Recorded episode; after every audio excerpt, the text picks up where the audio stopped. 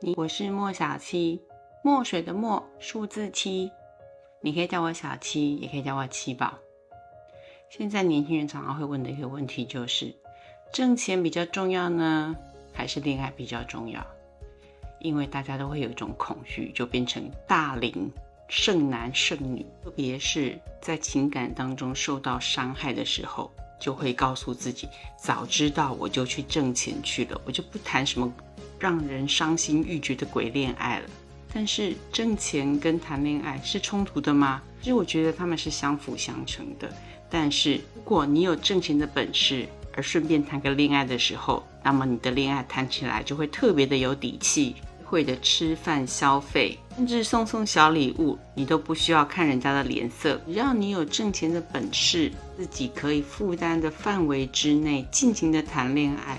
我想那是一段非常美好的恋情，最少在吵架的时候，你可以很硬气的，也不怕对方拿金钱对等这件事情来对你做出人生的攻击跟羞辱。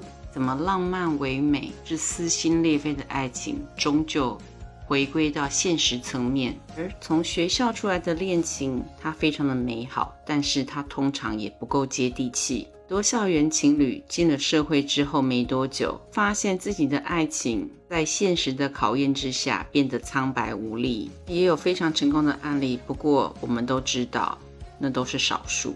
就是因为它是少数，才能够传为佳话。如果你问我，我一定是秉持着一次做好一件事的态度，会先把自己挣钱的能力好好的培养起来。